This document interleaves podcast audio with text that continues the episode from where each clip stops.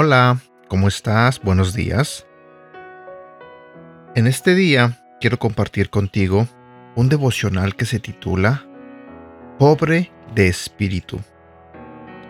Padre nuestro que estás en los cielos, en esta mañana te pido Señor que nos hables, que nos hables a través de este audio, a través de este devocional. Te pido Señor que cambies nuestros corazones. Te pido Señor que perdones nuestros pecados, nuestras ofensas. Y te pido, Señor, que por nada del mundo te separes de nosotros. También te pido perdón por todas las cosas malas que hacemos.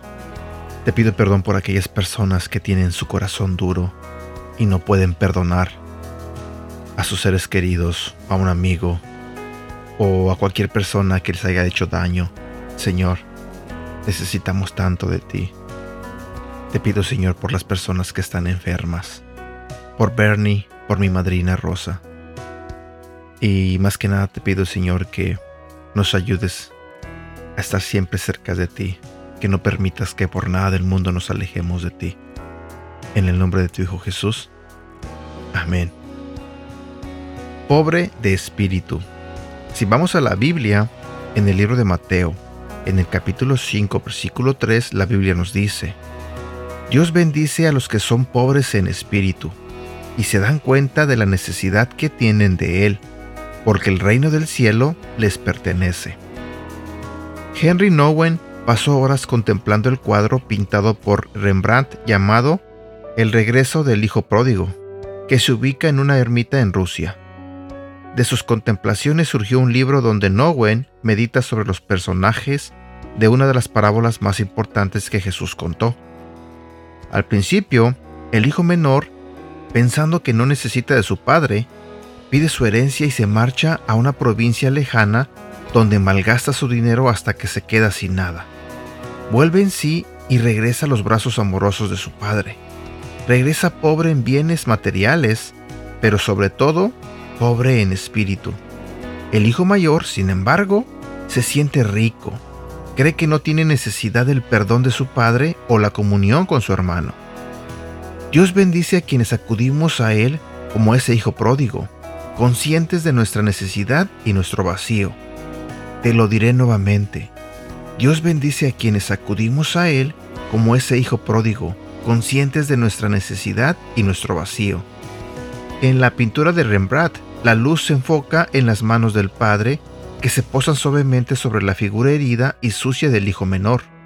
Esas manos están esperándonos hoy también para repartir bendición. No seas como el hijo mayor, quien en la pintura se oculta tras las sombras. Reconoce tu pobreza espiritual y acude al Padre por excelencia que desea hoy darte una herencia de amor y compasión. Ven a Él. Frase para recordar. Soy el hijo pródigo cada vez que busco amor incondicional donde no lo puedo encontrar. Atentamente, Nowen. Sabes, esa historia de la parábola del hijo pródigo me recuerda cuando cada uno de nosotros en nuestra vida pensamos que no necesitamos más de Dios y tomamos la tonta decisión de querer vivir nuestra vida a nuestra manera, a nuestro modo creemos que somos dueños de nuestra propia vida y pensamos que nadie más puede manejarnos o decirnos qué hacer o cómo vivir. Y entonces venimos y cometemos cada tontería, cada error, nos metemos en problemas, eh, porque nos hace falta la sabiduría de Dios, porque nos hace falta la presencia de Dios en nuestras vidas. Pero como este hijo pródigo, muchos de nosotros tomamos la sabia decisión de regresar al Padre, de regresar a Dios y rendirnos ante Él y pedirle su ayuda. Reconocer que necesitamos de su presencia, reconocer que necesitamos de su espíritu en nuestras vidas. Así que si en este momento estás alejado de Dios, si en este momento crees que no lo necesitas, Te aconsejo que medites, que pienses muy bien en regresar a Él. Porque créeme, tu vida sin Dios es una vida vacía, pero tu vida con Dios es una vida plena. Y bueno, espero que tengas un bonito día. Cuídate mucho y que Dios te bendiga. Hasta pronto.